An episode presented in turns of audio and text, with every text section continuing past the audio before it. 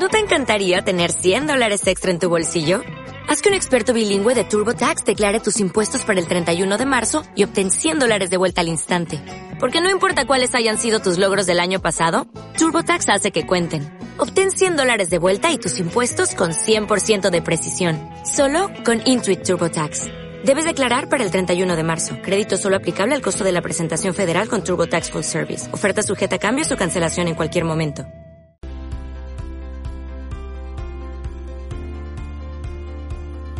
Un saludo y bienvenida muy cordiales a tu canal Poderosamente, en el que compartiremos para ti ideas, aprendizajes, técnicas y estrategias contrastadas para mantenerte motivada y enchufada a tus metas en todo momento. Soy Gregory Cajina.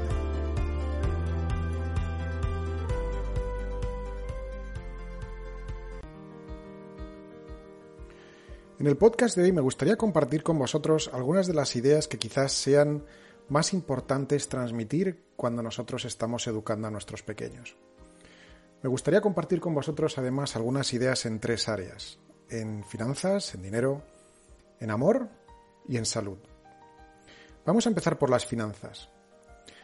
Eh, si quizás habéis tenido la fortuna de haber encontrado un trabajo que más o menos os haya tenido atareados durante 40 años, Quizás os hayáis planteado en algún momento si ese es el futuro que vosotros desearíais para, para vuestros hijos. Y la realidad es que antes o después nos planteamos si quizás podríamos dejar de trabajar antes de tiempo. Todos diremos, bueno, pues claro. Hace unos días estuve en una reunión de trabajo en la que un directivo decía, hablando del equilibrio entre la vida personal y la vida laboral, Decía, alto directivo, no nos engañemos, el trabajo es aquello que interfiere con nuestra vida familiar o con nuestra vida personal. Es decir, no intentemos aderezarlo, no intentemos maquillarlo. Idóneamente podríamos encontrar un trabajo que nos realizara, que asegurara que tuviéramos dinero, que nos hiciera crecer como personas o que apoyara la contribución que nosotros podemos dejar aquí. Pero la realidad es que cada día es más necesario saber escindir una cosa de la otra.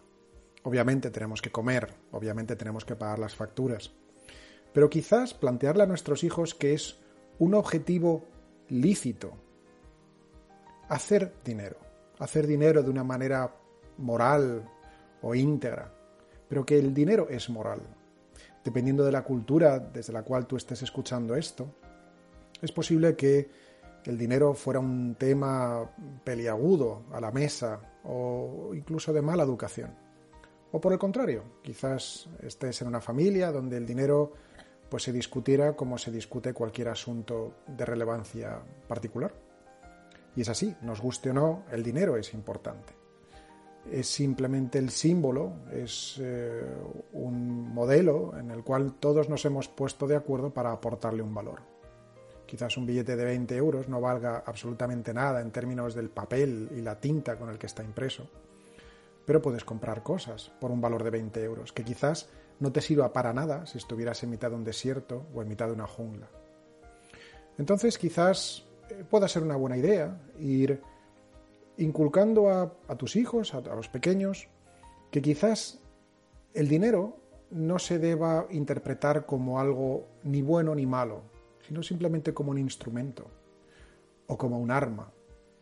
Es simplemente un símbolo, es qué hacemos con ese dinero, lo cual refleja cómo interpretamos, cómo creemos nosotros que se debe usar ese dinero. Un martillo no es más que una herramienta, pero también puede ser un arma. En realidad es un concepto, es un concepto es, abstracto. Si no supiéramos para qué sirve. Si fuera la primera vez que vemos un martillo no sabríamos muy bien qué hacer con ello. ¿Será un instrumento musical quizás? Quizás sea un, objeto, un objeto de culto, un objeto religioso. Simplemente aprendemos, por la gente que nos rodea, cómo se puede usar ese martillo. Si aprendemos que podemos construir una escuela, podemos construir un hospital, podemos colgar una obra de arte, o si podemos destrozar un escaparate, o podemos romper propiedad ajena, o podemos lastimar a alguien. El dinero es igual. ¿Cómo quieres que tu hijo, que tu hija crezca en relación al dinero? Eh, en este sentido, también quizás sea importante plantearle ese enfoque a largo plazo. Ten en cuenta que muchísimas, eh, en muchísimas ocasiones es habitual que las personas acaben trabajando, si tienen esa fortuna, acaben trabajando durante aproximadamente 40 años. Y eso es muchísimo tiempo. Además, nuestros gobiernos, mm, particularmente los que se supone que garantizan unas pensiones a largo plazo, pues resulta que ya no están llegando, que se están endeudando, que las pensiones ya no están garantizadas, que la situación financiera de los países se vuelve más inestable, que la inflación o la falta de ella hace que cualquier ahorro que, que hayamos podido ahorrar, que hayamos podido apartar en el banco, pues, pues pierda valor. Entonces es importante que, a nuestros hijos enseñarles, pues oye, pues cómo funciona el dinero. Eh, explicarle también cómo funcionan los impuestos, que si trabajan por cuenta ajena, va a tener que pagar impuestos, le van a quitar dinero por, por, trabajar. Pero resulta que se emprende también. Si resulta que ahorra, eh, también hay, un, hay una fiscalización por el ahorro o incluso por la inflación que decíamos antes, por la cual va perdiendo valor. O incluso el banco carga una comisión por ahorrar, por no mover ese dinero. Si esa persona, si alguien decide invertir y decide arriesgarse, apostar incluso la camisa, pues resulta que también tiene que pagar impuestos. Entonces, es importante enseñar a nuestros hijos qué es el dinero, cómo funciona el dinero y enseñarles también a invertir. Enseñarles también qué es el riesgo, enseñarles también cómo generar incluso paralelamente diferentes eh, fuentes de ingresos. Y esto es importante también porque va asociado con una distinción que tienen que aprender a hacer y que nosotros incluso de adultos todavía no discernimos muy bien, que es hacer la distinción entre qué es lo que queremos y qué es lo que necesitamos. Nuestros especialistas de marketing son muy buenos en intentar vender productos sobre todo a jóvenes adultos. ¿Por qué? Porque por primera vez están generando sus propios ingresos y cuando el mes pasado teníamos cero o solo lo ahorrado por las, las pagas de nuestros cuidadores o nuestros padres, pues ahora de repente tenemos una nómina, 300, 400, 500 euros, 1000 euros. Y resulta que de repente nos sentimos pues muy, muy bollantes, muy ricos. ¿Y qué es lo que hacemos? Empezar a comprar cosas. Ya empezamos a incluso a pensar de qué manera podemos endeudarnos. Ya, ya tenemos el carné necesario para ir a un banco y endeudarnos por dos, tres, cuatro veces lo que nosotros estamos percibiendo. Para comprarnos algo muy caro que creemos que necesitamos cuando en realidad lo queremos. Gandhi decía que había suficientes recursos en el planeta para satisfacer el hambre de todas las personas en el planeta un montón de veces. Pero resulta que en la Tierra no había suficientes recursos para satisfacer la codicia de una sola persona.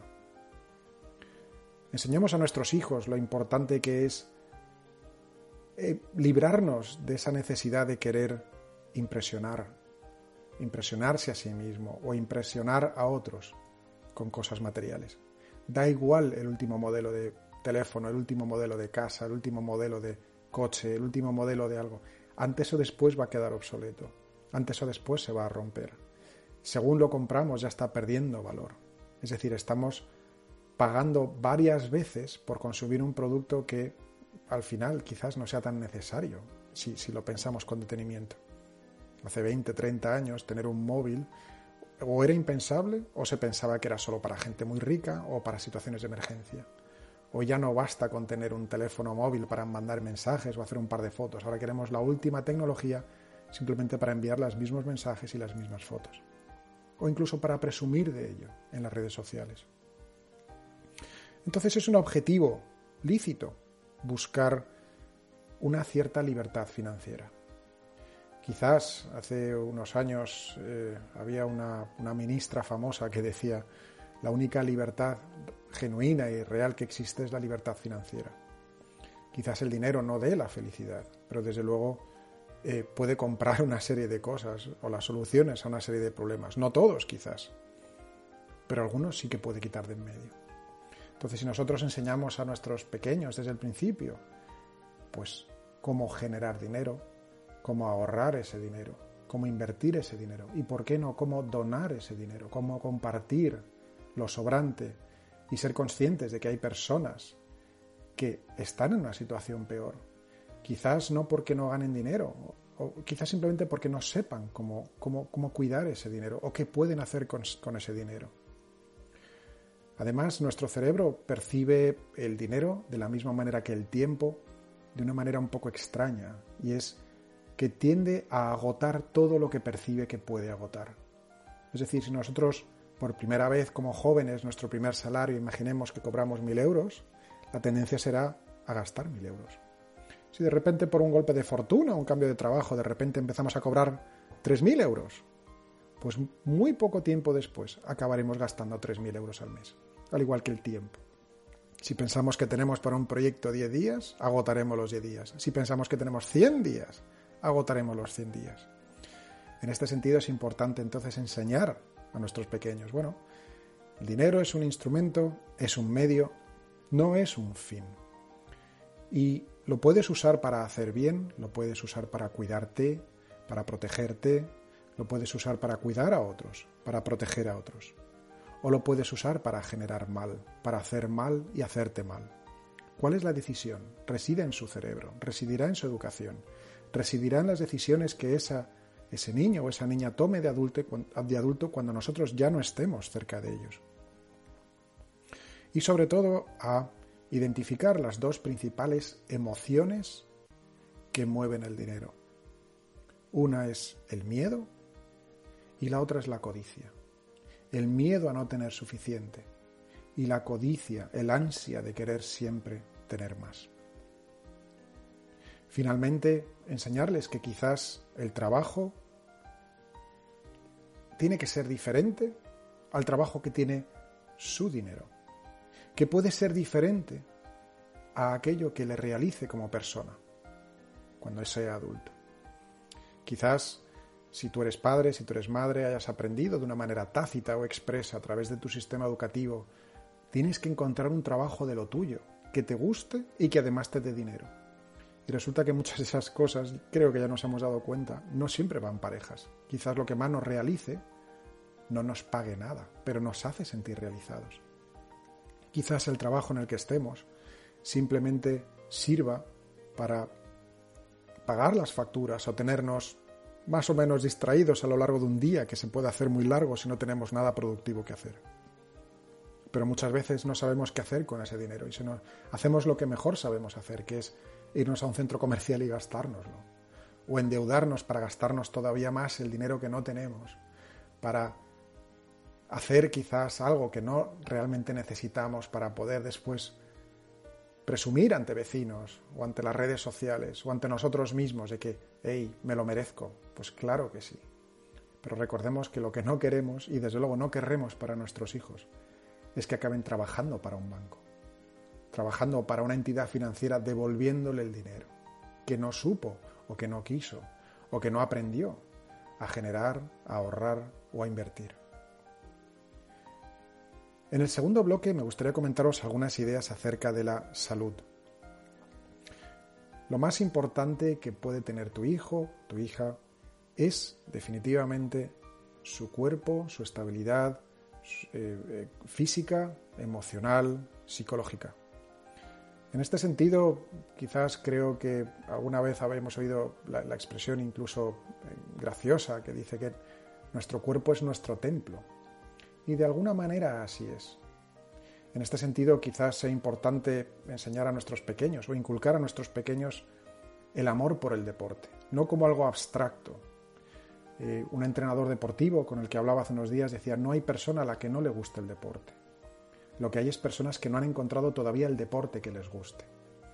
Entonces, es importante enseñar a nuestros hijos el el, amor por el movimiento físico, por cuidar su cuerpo, por mantenerlo lo más cerca posible al de un atleta.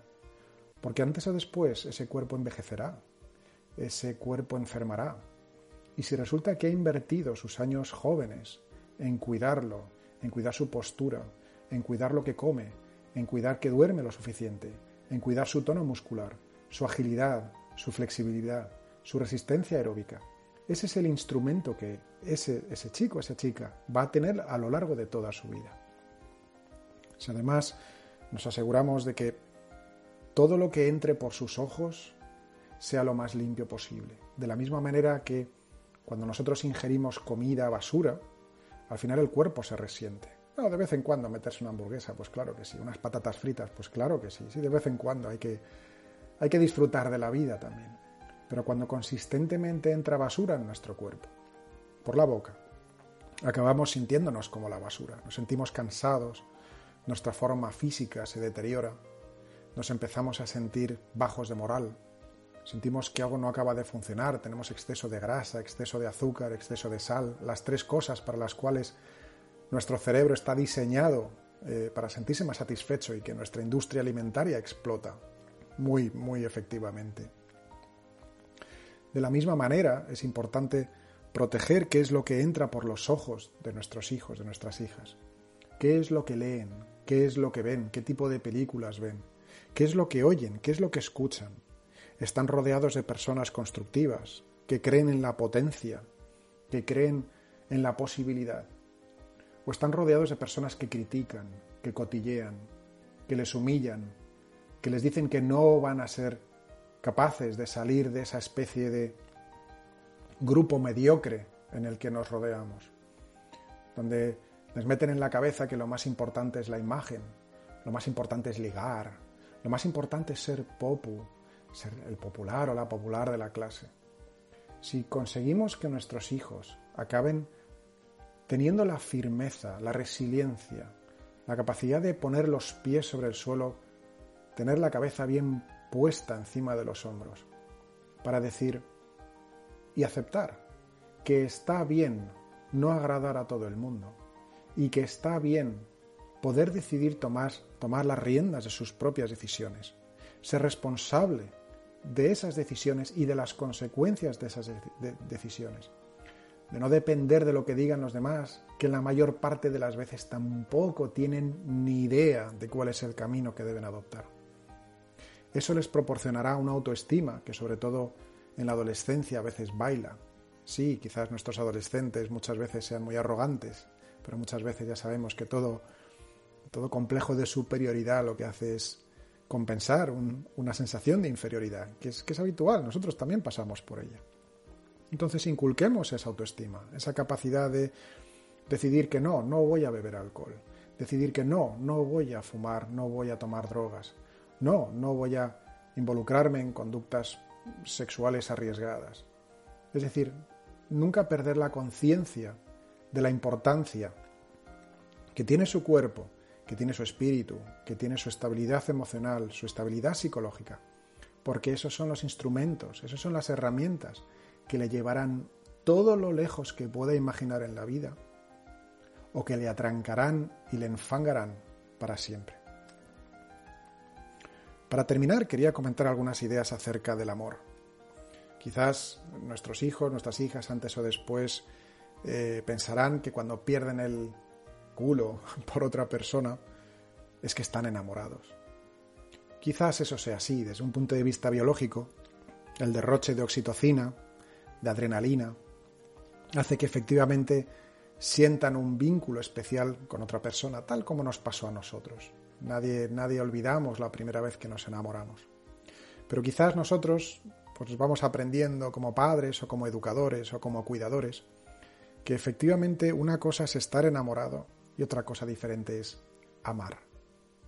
Quizás la interpretación sea que una vez que se nos pasa la tontería, em, la borrachera emocional, que efectivamente provoca literalmente una ceguera, porque así estamos diseñados. Estamos diseñados sobre todo a partir de la preadolescencia, adolescencia, a perder completamente la cabeza por otra persona.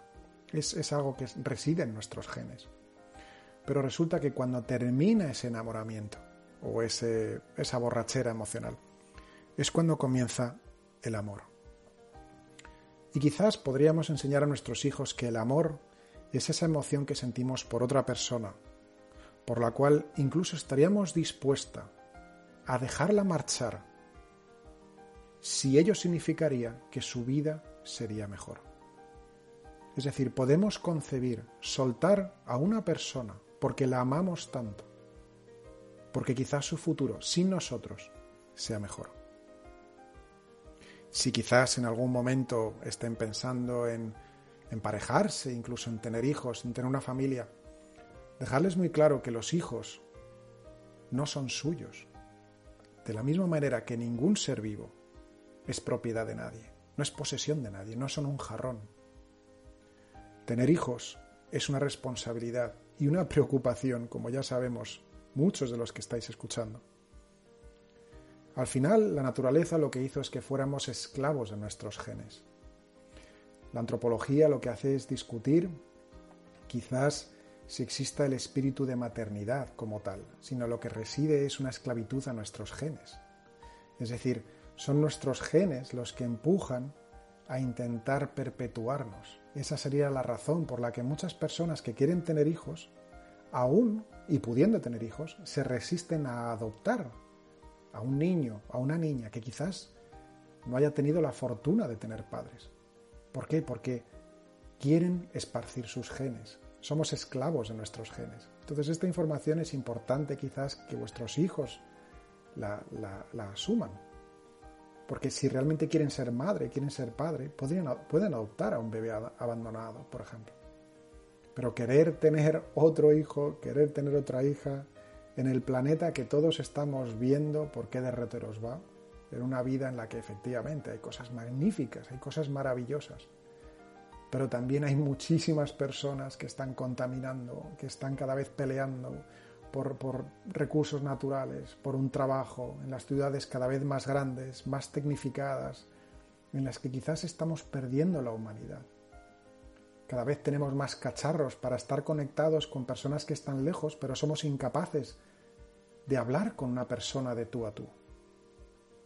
Entonces, quizás incluso ponerles en la situación, imagínate que te vas a pasar 10 años de tu vida durmiendo solo 4 horas seguidas por noche. Imagínate lo que es ver sufrir a tu hijo o a tu hija, simplemente con un catarro, cuando vas de urgencias porque tiene mucha fiebre a un hospital cuando ves sus, sus frustraciones, cuando ves su dolor, cuando ves su primera decepción. Como padre, como madre, sabes lo que eso implica, empatizas con él o con ella y te das cuenta que es un sufrimiento muy duro.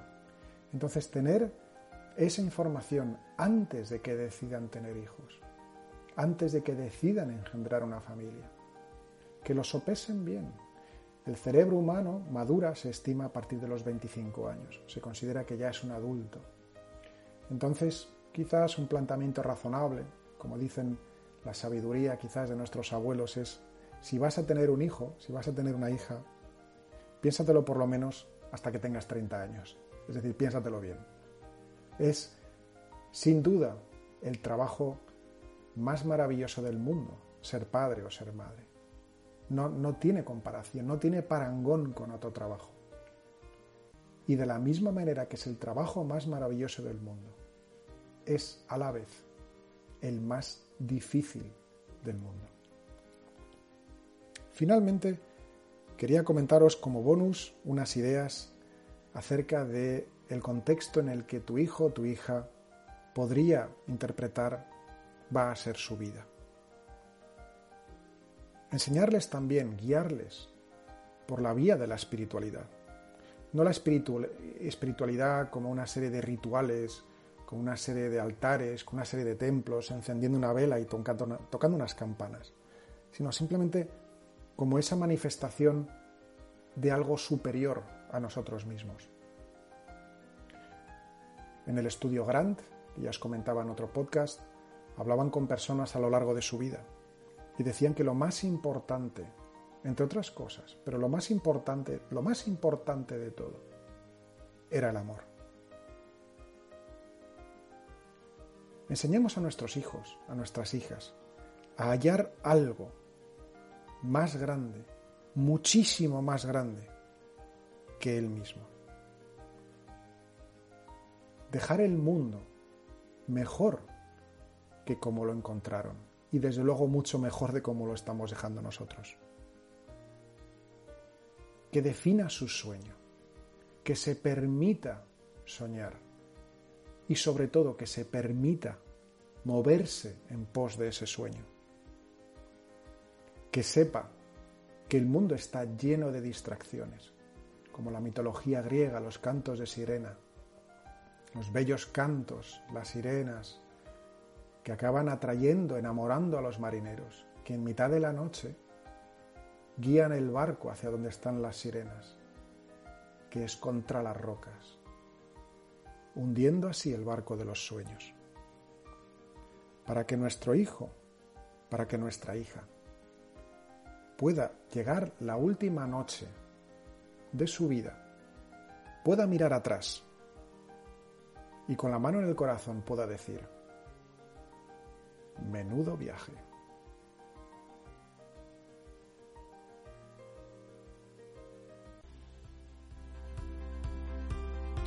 Estas son las ideas que quería compartir con vosotros, que quizás puedan aportar a la educación de vuestros hijos, de vuestras hijas.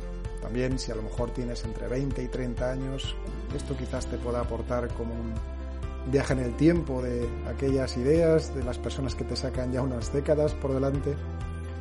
Y nada más, quería daros las gracias por estar ahí. Si te ha gustado este podcast, compártelo, valóralo y si quieres dejarnos comentarios, por supuesto, estaremos ahí para responderlos. Pronto vendremos con el siguiente capítulo. Hasta entonces, muchas gracias, mucho éxito. Hasta la próxima. Soy Gregory Cajina. Hasta luego.